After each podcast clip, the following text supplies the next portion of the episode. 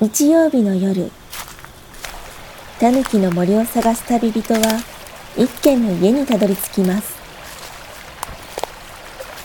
タヌキの森のポッドキャストの川のほとりそこに立つレンガの家はタヌキ界のジャスティン・ビーバーこと足湯の隠れ家です。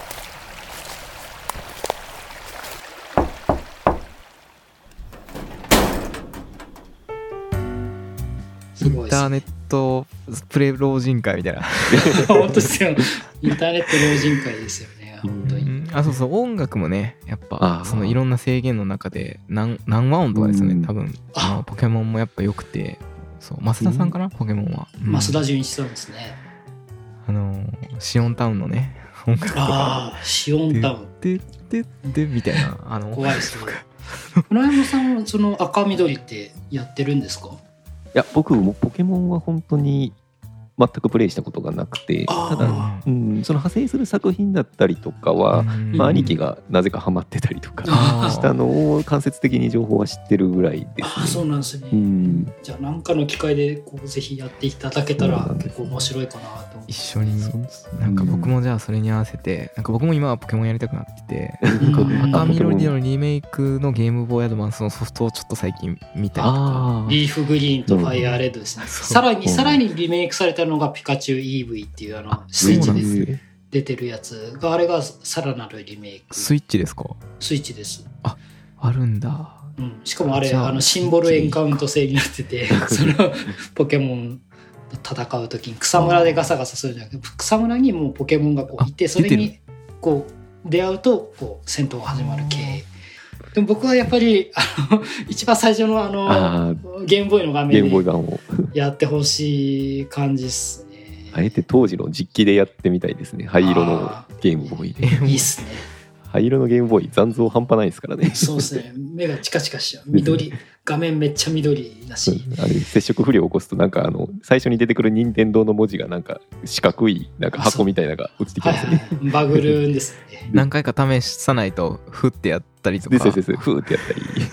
ちょっと水に濡らしてみたり。最後までこうガツッて入れずにこう半端に入れてカチッてやると結構いくとか。接触をうまくやったりとか。差し直してやりましたね。やっぱうん。あれなんですか？やっぱカセット封封するっていうのは全国どこでもそうなんですか？ああやってましたね。マジで舐めるやついてあいましたいました。舐める人はベロリンガみたいに。うん。いやベロリンが舐めたりはしなかったな。基盤がいかれるじゃないですかうん。舐めたら。うん。本当はダメなんですけど人のソフト舐められるとちょっとショックでしたね。それはちょっと嫌ですね。あれでも確かに一時的には復活するんですよね。うんああ通電が良くなるのかな。うん。えー何回もやってましたね。ね。カセット夫婦。いや僕あの大人になってから社会人になってそういうゲームの話があんまりできないっていうのが辛いなっていうので、うんそういうちょっと社会人サークルみたいなのを作ったことがあるんですよ。はい。えーそうなんですか？はい。はい、うん。で月に1回そのレトロゲームの夕べみたいな感じでうん。テーマ決めて、なんか、はい。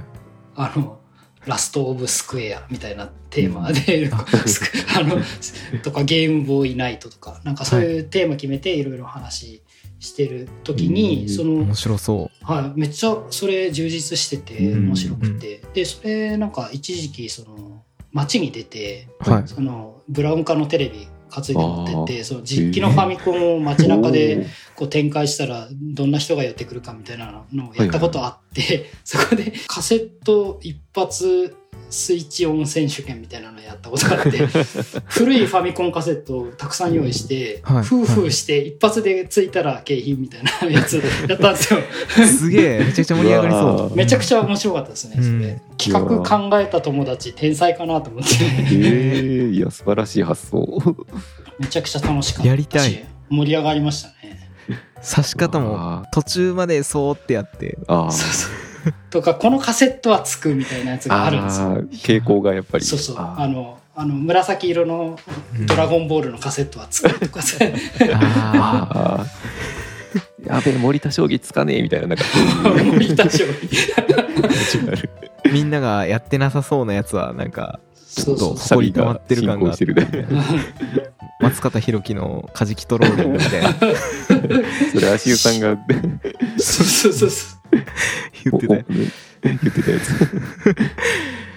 なんかそういう面白いなえー記憶が今思い出されましたね。いやそれオンライン版やったら集まる人多いと思いますけどね。あ僕は少なくとも行きたいですよ。行きたい。リアルなそのブラウン管のテレビの前でみたいなのはちょっといや懐かしいからやってみたいですね。うん。まずブラウン管がどんな感じだったかってもう思い出せないですね。確かにね。実機を見る機会がもう本当に今なですくて、ねいやその当時はまだそれこそ10年前この間うん。その地元の知り合いからそのはいはい連絡が来てまだ継続してくれてるんですね、へーその集まり。であ 地元で、うん。そうですそうです。であの、まあ、表人さんがこう発足したこの会ももう10年目になりますみたいな連絡が来てえマジでみたいな。なんか着実にか受け継がれて。感慨深いですね。僕うん。主催者が去去ってもやってくれてるんだと思って。うんマサラタウンに戻りたいっすね。戻りたいですね。どんな感じになってるか。一回戻ってスタンドバイにうん、でもあのあれやってよかったなと思うんですよね。ちょっと入退屈でもできたらやりたいなそいやれはいいですね、うん。なんかコーナーにしてほしいな、うん。テレビデオ的なやつを持ってきて、うん。カセット一発でつくか。なんか最近のあの中古ゲームショップとかに行くと駄菓子屋さんと併設されてるところとかもあってそこにレトロゲーが自由にできるみたいな場になったりしてるところもあるんですよ。はいはいはいはなんかそういう企画しやしやすいなっていうふうには思ったりする。うん。いいいいですよね。なんかうん。駄菓子と相乗効果みたいなのがあって、ううん。んなんか今だとレトロゲーといえばもうスーパーポテトとかああいうあそうそうですそう。です日本橋の店とか。まさにそこに行って物色してたたちょっと高いなと思ってアマゾンとかメルカリでちょっと見て。そうですね。スーパーポテトついつい寄るんですけどあんま買ったことない。なんかやっぱあれっすよね。なんか今もうインターネットがこうここまでこう、うん。なってるから、こう相場みたいなのがもう共通になってて。いやそうなんですよ。抜けが少ないです。よ。僕、あの趣味がブックオフ巡りなんですけど、あの休日にブックオフ。やっぱこもう値段が統一されてるんですよね。そこはちょっともったいもったいないというか残念なところで、宝探し感がちょっとだいぶ減りましたけどね。うんあここれ店員が分かってねえみたいな。値段分かってねえ、めっちゃ安いみたいなのを探すのが好きだったんですけど、うん宝探しですよねまさに、やっぱちょっと最近少ないですね。うん地元にそう還元したいっていうのもあってできれば結構価格的には買いたかったんですけどでもなんか結構こう変動というかあるんだなみたいなのもあってでうん。なんかびっくりしたのが僕クロノトリガー昔、はいはいはい。えっと小学低学年ぐらいのス,、まあ、スーファミ買ってもらってちょっとしてから買ったんですけど、うんうんまあ、その時でもう割ともう中古市場にいっぱい出回っててうん。あー100円とか200円やったんですよ。そんな安かったんだ。で今はなんかまあ 1000, 1000円とか箱箱入っててもうちょっと高かったりとかしてあやっぱ全然あの裸でも600円とかなんで。うはいはいはい。ん。やっぱ昔と違ってやっぱこう価値が変動してるんだなっていうのがうん。いや本当そうですよ。でうん。久しぶりに行ったら面白かったですね。流流通量がやっぱり多いですもんね、うん。クロノトリガーとか FF とかは、そうですね。クロノトリガーはやっぱりその D 任天堂 DS であの移植版があって、うん。あこーうん。れがやっぱりこう中古で買おうとしてもやっぱ2500円とか3000円あとあしますよねちょいちょいブックオフ行ってるんでやっぱ見るとやっぱそんぐらいしますよね。だからまあちょちょっと買おうかなっていうのはちょっとハードルが高いっていうかまあ買おうと思えば買えるんだけど。音楽もねめちゃくちゃやっぱいいんでもクロノトリガーはやっぱいや、三田さん、僕、そう。僕、ゼノギアスっていうゲーム、クソほど好きで、もう、はい。もう語り尽くせない思い出があるんですけど、これも三田さんなんですね。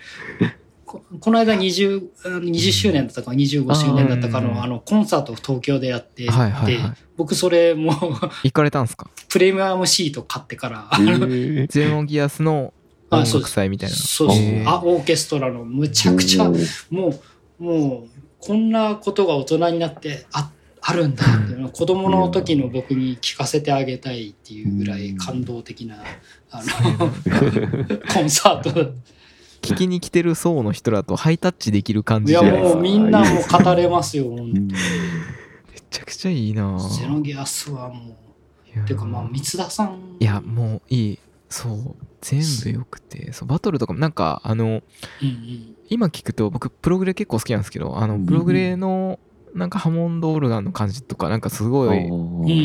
やっぱそのプログレとか洋洋楽のエッセンスが入ったりバトルとかしててうん。あそこら辺でなんかバトルの曲が染み込んでて大人になってプログレとか洋楽ハマるみたいなのはなんかやっぱあるしううんゲーム音楽とかうん。まあそもそも音楽ゲーとかでいろんな音楽に目覚めるみたいなのがそうなんですよね。やっぱり、うん。うん音楽の原点ってやっぱりゲームがあっうん。て、はいまあ、ポップスとかも当然聴いてはいたものの音楽に一番最初に触れたのってやっぱドラクエだったりとか FF とかの音楽。でそれがいいなって思うっていうのがやっぱり原体験で生まれて初めて買った CD がやっぱり「ファイナルファンタジー」の僕 CD だったりするんですよね。あ、ええ。僕ロックマン X ですよ。マジっすか？ロックマンええ X 初めての CD 初めてのサントラは僕ロックマン X のアレンジ CD です。アルフライラっていうあのカプコンの。えー今だと高そう。いや絶対全部高いと思いますよ。ゲームサントラって大体高くなってますよね。法外な値う段んですね。もうスーパードンキーコングとかもやばいですし。ああ、ドンキーコングのめちゃロ6万とかめちゃくちゃ高い。ですよ、あれ。いやうんもうもうどんだけ欲しいかと思うんですけどうん。この市場でも高いんで。うん。なかなかサブスクとかにも出回らないですいやそう。本当にだからゲームゲーム音楽そういうところでいいなって思う、うん。そのゲーム音楽ってやっぱあれですよね。その結構いろんな人が言ってると思うんですけどその、うん。聞いてて飽きないような短いフレーズの繰り返しみたいなのはやっぱ最初の方は工夫してやってたらしいですね。そのずっと流れてるんだけどその長い小説っていうかそのうん。長いまとまりとしてはやっぱり容量的には作れないから短いフレーズなんだけど聞いてて不快じゃないようなあフレーズっていうのをだいぶ工夫して作ってたっぽいですねいろんなところで。でそういうことでやっぱこうテクノとかそういうところはやっぱりこうこうなんですかね相性がいいのかなっていうのとやっぱりあの事前にもちょっと話したんですけど、うん。あの船山さんとのあの、ビートマニアっていうゲームはやっぱりこそう転換点ですよ僕らの中あでは。B マニ？これ、うんあの実は知知らなくてあんまり触ったことなくて、ダダンレボ世代なんで B マニがすげえクロートのゲームなのかなって当時思ってたんですよ。むず難しそうな DJ みたいな。確かにちょっと何かアングラな雰囲気のあるゲームではありましたね。ゲームセンターでもやっぱりちょっとうん。プレイするのが恥ずかしいみたいなうん。感じとか。うんうんうんでもなんかあれってその、まあ、鍵盤があって、うん。あと DJ のあのお皿が横にちょっとついていそうて、でそれをこうタイミングよく押していく、まあ、音ゲーが流行るやつのまあちょっと原点みたいなとこになってるんですけどこれがあれ裏設定があるんですよね。裏設定。はいうん、ビートマニアの初代の時になんかそのクラブでなんか機材が壊れてしまったので、うんう。ん君が代わりにサンプラーを叩いて客を盛り上げてくれみたいな。あそんな裏ったんだ。設定が確か。ああからあれそういう設定なんですよね。あだからあれですよね。そのビートマニアでい一曲やってその、うん。うまくいったらこう客がこう盛り上がるんだけど失敗したらブーブーブーみたいななるんですよね。あれ DJ シミュレーションというよりどちらかというとサンプラーシミュレーションっていう言い方の方が正しいうん。感じなんですけどね実際。まあ、ただあのスクラッチとかの要素も入ってたりとかまあやっぱりそういう DJ 的なあの雰囲気も味わわせてくれるっていうところが。サンプラーシミュレーション。確かに。リアルリアルのまんまではなくてちょっとその手前のサンプルみたいな感じっていうことなんですそうですね。まあ実際の DJ ってあの本来はあのレコードを2枚用意して、まあ、その曲が途切れないように交互にこう、あはいのミキサーでつなげてかけていくっていうことをやってるんですけれども、まあうんビートマニアはちょっとそれとは趣旨が違うかなっていう。ちょっと違いますね。うん。どちらかというとまあ。その語鍵がその普通だったらピアノの語鍵そのメロディーがそれぞれ音階がついてるんですけど、うん。やっぱサンプラーですよね。そうですね。一個一個の鍵盤に例えば「イエー」とか「ヨー」ヨーとかがこう割り当てられててその、うん。でこう その音が流れるんですよね。赤いの MPC とかっていう有名なサンプラーとかがあるんですけれども、まあ、どっちかいうとああいうものに近いうん。ちょっとうん専門的な話なんですけど、うんうんうん。うん。ビートマニアで、あの、やっぱ衝撃的だったのは、うん。音楽ってこんなジャンルがあるんだっていうのの気づきが、うん。やっぱすまごかったですよそうね。やっぱ音やっぱその、ゲーの走りみたいな感じの位置づうん。けそうですね。だったですもんね。うん。それがそ、の、なんすかね、ビートマニアで触れる、その曲名っていうよりはジャンルで出してくるんですよ。そうですね、その曲名がどうっていうのはあんまり記憶にないんだけど、うん。例えばそのステージセレクトの中で、うん。レゲエとか、うん。あとテクノとか、うん。あの、なんすかね、ドラムンベースとか、うん。ユーロビートとかってか。書かれるんですよね。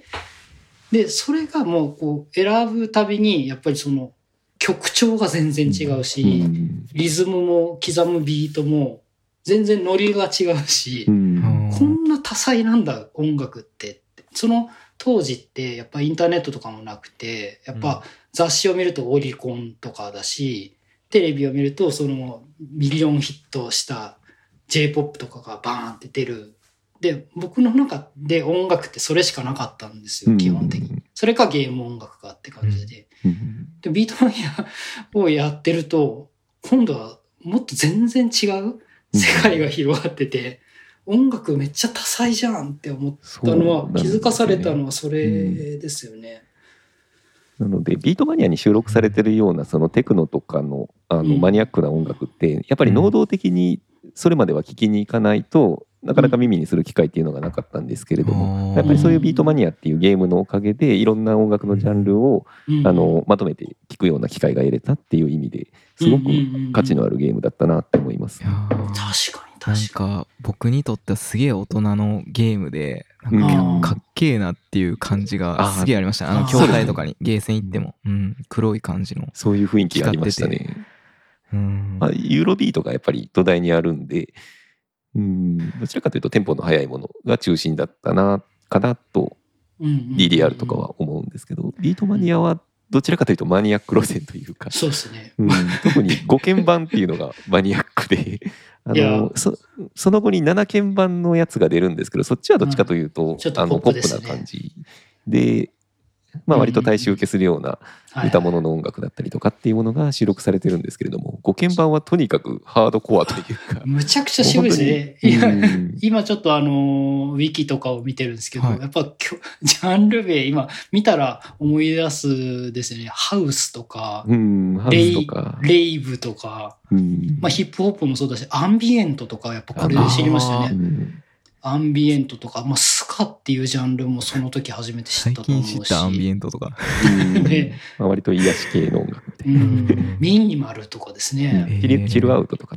チルアウト系です そのね。時にそういう言葉がうん。目にする機会があったってことですか、そそううなんそうです。僕、確か高校1年とか2年とあか、ー。それぐらいだったっすね。中2ぐらいの時に早い早い。うん。早いっす。僕エキセントリック少年ボーイとか聞いてた時期ある、うん。それも聞いてたけど。うん。うん。いやもうそこからもう音楽の世界がもうめちゃくちゃ広がって、うん。もう高校生ぐらいからもう本当僕はクラブミュージックこそがもう自分にとって一番マッチした音楽だっていう感覚を得てたので、もうひたすらいろんなジャンルを漁ったり聞いたりっていう体験につながっていきましたね。ですねうんいや船山さんのあのダークミュージックああはいはいはい。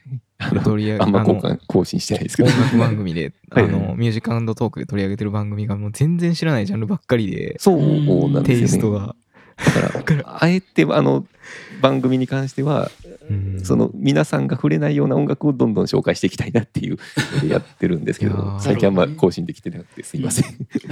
でも確かになんかこう発想、着想がこうビートマニア的ですよね。そうなんですよね。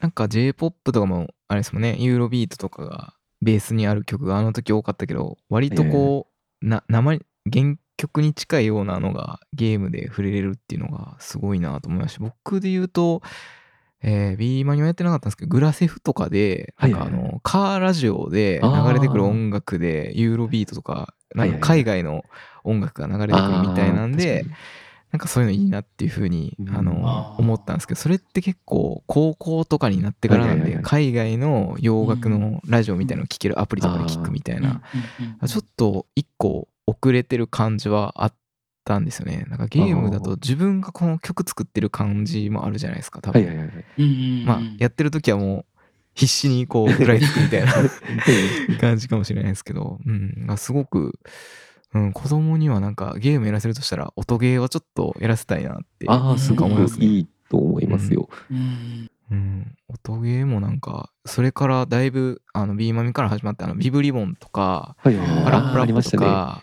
なんかちょっと創作に近いうん。うん。なんかのもいっぱいあるじゃないですか多分、はいはいはい。今はもう無限に広がってると思うんで。ビートマニアは完全な創作っていうわけではないですけれども、うん。まあセッションする感覚みたいなものを味わわせてくれるっていう部分ですかね。そうですね。そうビーマニとかその音ゲーが入りだしたっていうと結構大人なイメージが、うんうん。やっぱあるかなっていうそうですね。なんか背伸びしてる感覚といううん。あかあ、それはありしましたね。僕はまさにそのゲーセンにうん。その入り浸るみたいなやつはやっぱりちょっとアングラな感じがやっぱりまだ今よりは随分あったし治安もそうですもんね。でやっぱちょっとヤンヤンキーっていうかちょっとゲーセンのイメージやべえやつらがやっぱり入り浸ってる中で、うん。ビーガンにやるっていうのもちょっとした度胸試し系もあったし、僕あ僕その頃はそのーうん。あれなんですよマジック・ザ・ギャザリングっていうあのあカードゲームやってたやってた。やってあのカードたゲームの。ん。です。で、やっぱそれめっちゃ渋くて武骨な感じで、当め時第5版とか第6版とかっていうのをクラシックですよね。第そう6版って。ウウルザズ・サーガとか、ウルザズ・レガシーとか、あの辺だったんで、やっぱその英語版とかがこう普通に流通してたんですよね。で、僕らが今、こその時高校2年とかで、やっぱ当時大学生の人たちが、そのうん。ゲーセンにいるんですよ。うん。で、そのトレードとかうんバトルとかしてくれるんですよね。あの、うん。マジック・ザ・ギャザリングを。で、それをこう合間にやりつつ、うん。あ、今台空いたから、あの、ビーマにやってくるみたいな感じの休日を過ごすみたいな。めちゃくちゃいい。うん、だからこう上の世代との交流とか、そのうん。マジック・ザ・ギャザリングを通じてやってとか。当時マジックって言ってたんですけどまあギャザとか言ったりとかいろいろあるんですけど、うんあのやっぱあの匂いが良くて匂い。のね。開封した時の匂い。開封した時の匂いが独特なんですよね。良くて。でやってる人が結構年上なんで遊戯王とか、うん。うん。うん。ポケモンカードゲームよりもやる年齢層が結構上の、まあ昔からあるゲームなんで高校生のお兄ちゃんとかとうん。遊べるツールだったりコミュニケーションツールだったりしたんで、あコミュニケーションツールやってましたね。めめちゃくちゃコンボとかのあの、うん。幅が広くて、いやー、僕もめっちゃやりました。船山さんはやってないですか、ね、カード系は僕あんまりやらなかったですね。あんまりゲームセンター自体、元ゲーちょっとやりに行くぐらいかな。あー。まあ僕はマジック・ザ・ギャザリングしかやってなかったですけど。そう僕も一時期廃人になってた時期がありました。ね あのもうカタログみたいなの見てはいはい。これとこれのコンボを組めばこういうデッキが組めるなっていうのを永遠に僕もやってましたよ。めちゃくちゃやってました。もう。もう飯食ってる時もずっとそれ見て。僕受験受験に重なりそうだったんでちょっと途中で敗退そのやめたんですけど高1から高3の初めぐらいまでやっててめちゃくちゃやりました。高いですね。あれ15枚500円ぐらいでしたっけ？そう高いしやばいし中毒性がでもあのおかげでうん。これとこれを組み合わせたらこうできるかもしれないっていうのが社会人になってもなんか営業で提案するときにこのサービスとこのサービス組み合わせてこうできるとかっていう面何か抜け道のコンボがないかっていうのを探したりとかこれラジオあのポッドキャスト撮るときにパンツとタイムラインでパイツパンツライン作ったりとかそうコンボだったんだ。はい。その時の。コンボ的な考え方はちょっと発明感あっていいいいなと思います確かにうん。掛け算による効果、まあ、いわゆるシナジー効果みたいなのうん。を発想できるっていうのも素晴らしい。な。マジック・ザ・ギャザリングで僕はあれだったんですよ。その構文っていうかその条件文みたいなやつを結構マジック・ギャザリングで学んだですね。今だったら多分子供が人生ゲームやる時とかにうん。めちゃくちゃこう指摘するんですよ子供に。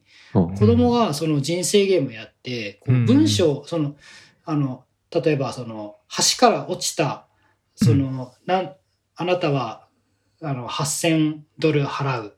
でもそ、その後、なんとかならば、なんとかする。みたいなのが書いてて、子供がなんとかならばあの先の方を読んじゃって、もうこれやっちゃうんですよ。いや、そうじゃないと。この else みたいな。そうそう。こ この条件の時、こうだから、あなたはこうするんだって書いてるから、順番に処理しろみたいなことを言うんですよ。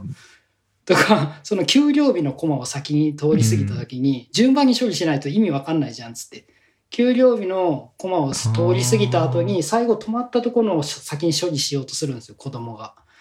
でそうじゃないと。給料日のコマを通ったら、まず給料日のコマをまず処理して、その条件の中で次のやつを処理しろみたいなやつって、あの、マジック・ザ・ギャザリングで結構学びましたね、僕。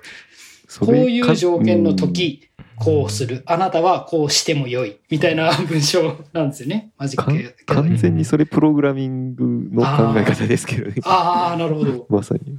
うん、プログラミングってもう本当 if とか else とか、まあ、プログラミングによって言語によって違うんですけど、まあ、条件分岐とかの考え方、論理的思考みたいなところって全くそこと通じる部分だと思うので、なんかまさに遊びからそういった思考の発展をされてるなって今聞いてて思いましたね。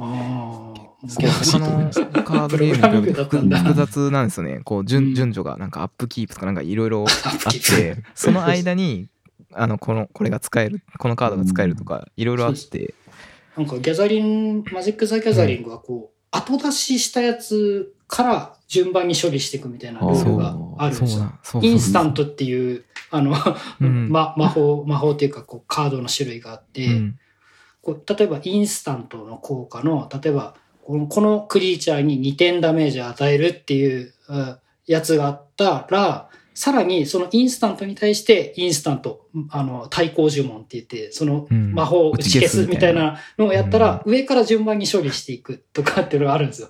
だから、後出ししたやつが優先なんで、その2点ダメージを与えるっていうことに対して対抗呪文があって、対抗呪文から処理していくから、この打ち消して、その2点ダメージっていうのは無効ですよ、みたいな、そういうなんか、なんですかね、順番に処理していくみたいなのを結構学びましたね。いやー勉強というか学びですねそれもめちゃくちゃ面白かったですね。プログラムだ。プログラムですね。システム今思えば。の動きだ今思ったら。うん考えたこともなかったな。いやー自然とそう学んでるって感じさせずに学んでるというか、そうそうね。論理的。思考を自然と。ああ、今思えばそうだったんだな。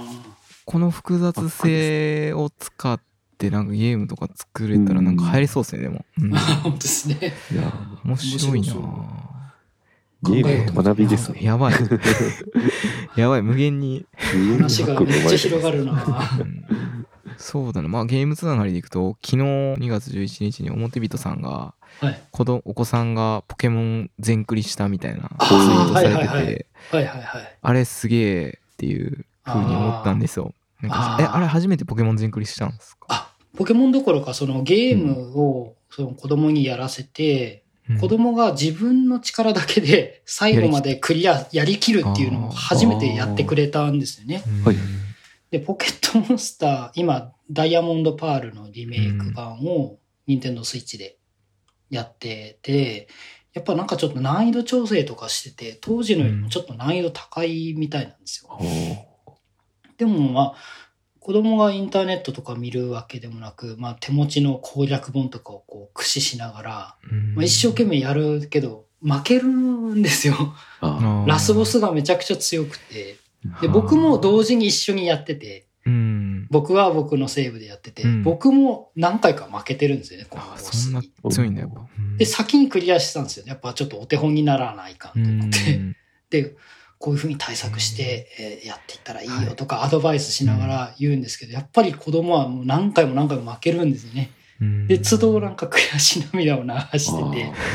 いいなでもそれそれがめっちゃいいなと思ってそうそうでもで、うんもうその昨日だったかな？うん。クリアしたんですよ、自分うで。最後の、最後の戦いとかむちゃくちゃ熱くって、僕も隣で見てて、もう最後1匹しかいないんですよ、自分の手持ちが。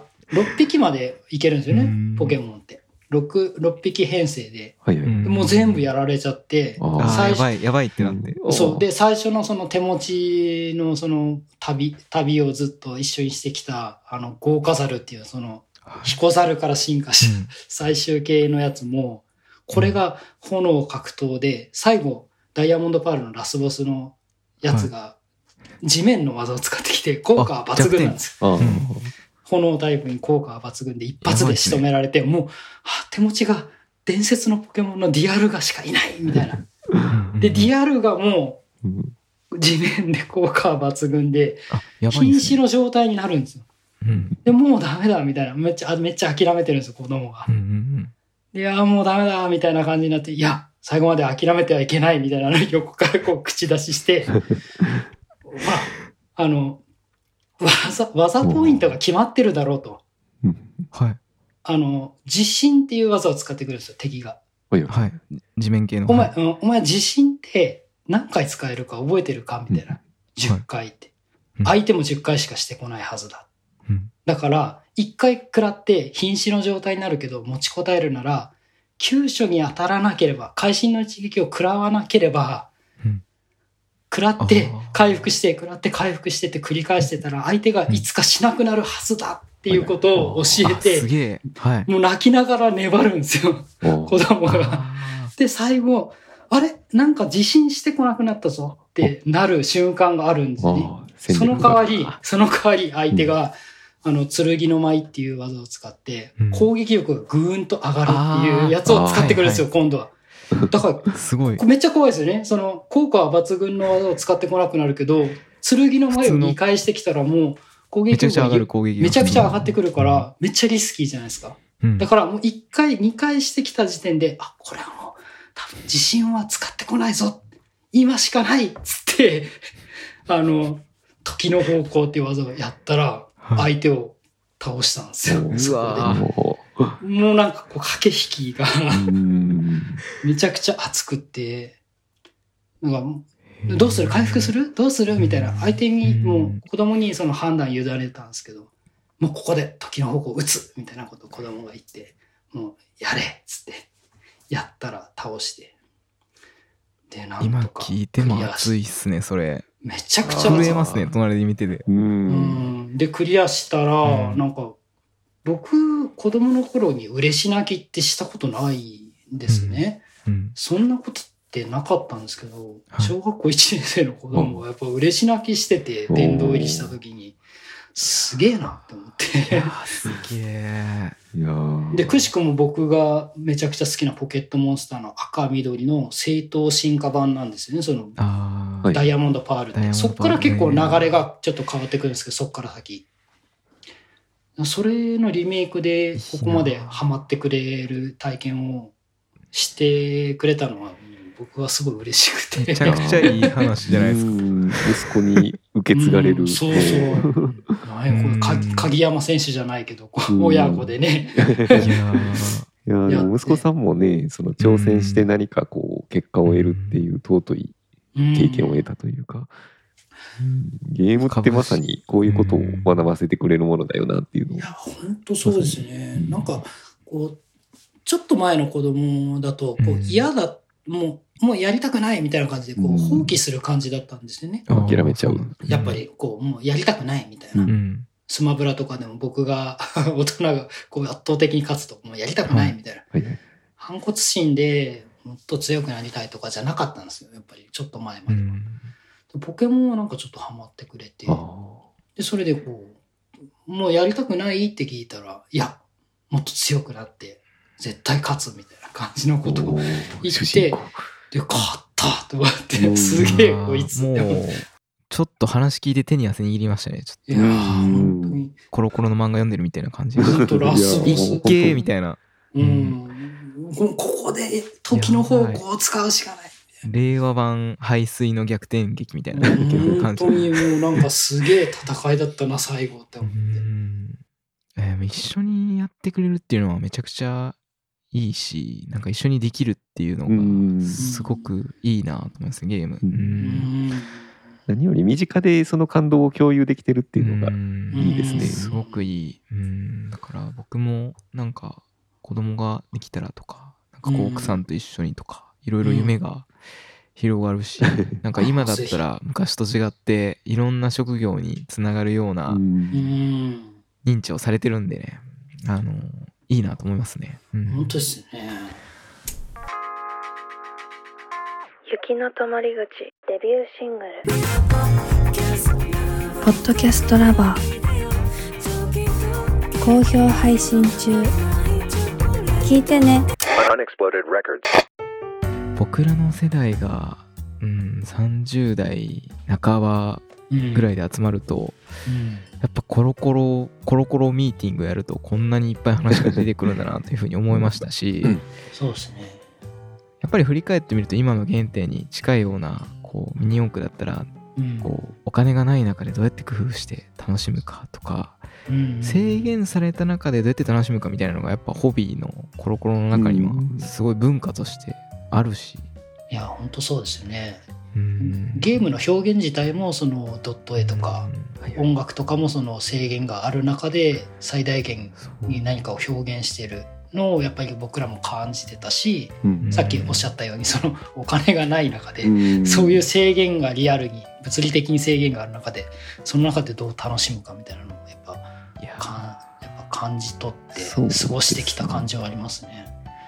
キーとして制約とか制限っていうものが、うん。まあうん今まで話してきた中の、あのーテーマでもあるのかなって思って、うん。やっぱり、まあ、表現であったりとか、まあ、2D 表現とか 3D 表現とかもゲームでもそうなんですけれどもやっぱり限られた中でいかにこう表現するかみたいなところにこう工夫があったりだとか、うん。まあ、それを子供ながらにもいろんな工夫っていうものを、まあ、無意識下で感じてたりとか、まあ、それがまさに今僕らが現代で生きていく中でこう、まあ、いろんな制約たくさんあると思うんですよね、まあうん、最近だと本当コロナ禍でいろんな制限がかかっちゃったりとか、まあ、そんな中、ねそんなコロナ禍の中でのハックをいかにこう見出していくかとかって、まあ、まさに幼少期に体験した、まあ、制約の中でいかに楽しむかであったりとか、まあ、どんな工夫ができるかっていうところの考え方の原点にやっぱりこういった幼少期の体験が元になってたんだなっていうのを改めて感じましたね。いやまさにそう思いますね。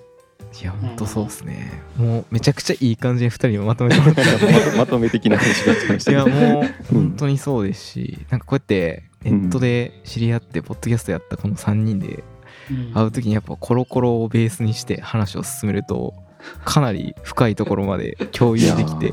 そうですね。なんかやっぱりさ序盤であうん。の足江さんおっしゃってたんですけど、やっぱ中学高校になると「ジャンプ」とか「うん。サンデー」とかうん。マガジンとかに行ってしまってそのうん。コロコロ読んでたことをなんかあたかもなかったかのあそうように そのやっぱちょっとダダサいっていうかちょっと子供っぽいなみたいなところでこう上書きしてい封こうと。印そうそう上書きして封印しちゃうんですけど実はみんな共通項として持ってるからこれはハックですよね。ここら辺のことを掘り起こすと初対面の人でもうん。あのコロコロ何読んでたみたいなはい。やーななんで遊んでたみたいなのは結構共通の話題で使えるんじゃないですかね。なんか原体原体験の開示ってこれ以上にない自己開示なんだなっていうのをうんこの番確かに。組で本当に思いました。確かに。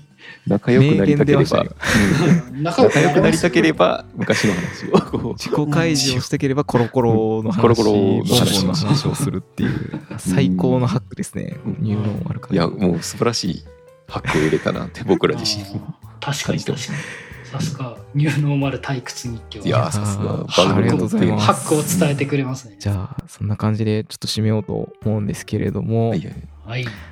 そうですね。じゃあまずはですねちょっと最後に、まあ、僕らねそれぞれうん。番組やってるんでじゃあダークラジオの船山さんから一言ちょっとあ。感想言っていただいて。はい。はい。えーとダークラジオという、えーはいテーマのない番組をやってるんですけれども、まあ、なんかこの番組参加させてもらったおかげでいろいろなんか話したいネタがうん。あの僕の中でも生まれてきたなっていうのがあって、まあ、久々にちょっと番組更新したくなったなってめっちゃ嬉しい。気持ちもあったりとかあと思ったのがなんかもうこれ自体が番組になるんじゃないかみたいいやめっちゃそうなん感覚も得ましたね。収集できねえこれ一回で。うんなんかねこう3人で番組やりたいなぐらいの気持ちに本当コロコロななるままにみたいな。いや本いやよ当なかったな。な 10, 10話ぐらいなら全然できそうだなとかいやマジで。思ったりもし多重配信者に仲間入りですよ。うんいや本当あうん。のあの今までコラボだったりとか、まあ、こうやってあうんの多数の方と話して配信するっていう経験自体が僕の人生自体でも初めての経験だったのであのうん。非常に楽しかったです。いやうん。今回お呼びいただいてありがとうございました。ありがとうございます。デビットさんいかがですか？そうですね。僕もその表人の声ログっていうその日常の記録みたいなのをやってたんですけれども、ちょっと間が空いてうん。どういうふうにまた配信を始めようかなと思ったんですけど、今回みたいになんかテーマごとになんかこう深く突っ込んで思い出をこう探っていく感じのことをしばらく話してもそれはそれで面白そうだなと思あったしあとは本当にそれこそ船山さんと一緒でこの3人でもこのこの話題だったら無限に話せるなそうですね。があって。いいですか？定期的に。あもう全然やりたいですよ 僕。ちょっと今日ね、全然話せてない、あの、うん。ボンボンのね、それこそ、あボンボンね。か、あと、船右衛門さんの裏技とか、プロダクションリプレイの話とはいはいはいか、はい。はいはいはいそう、これ、事前の打ち合わせの時に聞いて衝撃受けた話があったんで、あれとか、あと僕のカンニングの話、あカンニング全然話せなかったじゃカないですか。ンニングの話、うん。ちょっと衝撃的な話があるんで、うん。ちょっとこれ、次、どっかで、なんか番組作りたくなってきましたね本当本当ですね。なんか毎回カンニングの回なんとかか、そうですミね。ニ四駆の違法パーツの回とかサラタウンにさよならバイバイ的な番組。本当ですね。なんかひと、そのもう本当に一つ一つのテーマで数時間話せそうな感じ、予感はしたんですね。なんで、本当にこう、新たな発見があってよかったと思います。面白い本当にありがとうございました。ありがとうございましたあはい。ーあれ、じゃあそういう新番組の可能性も匂わせつつ、うん今日は船山さんと表人さんに来ていただきました。ありがとうございました。ありがとうございましたありがとうございましした。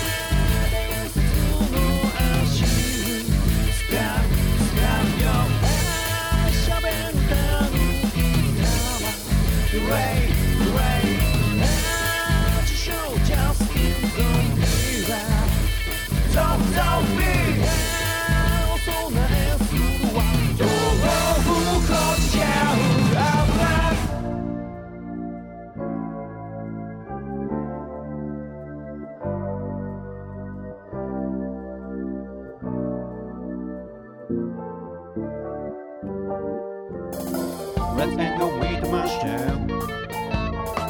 Wanna be a talking beaver. Living on national base. Let's sound in the film. All the lights on sound. 退屈な日々を過ごしてないか俺がお前に教えてやるよ Survival, survival, revival, shake 面白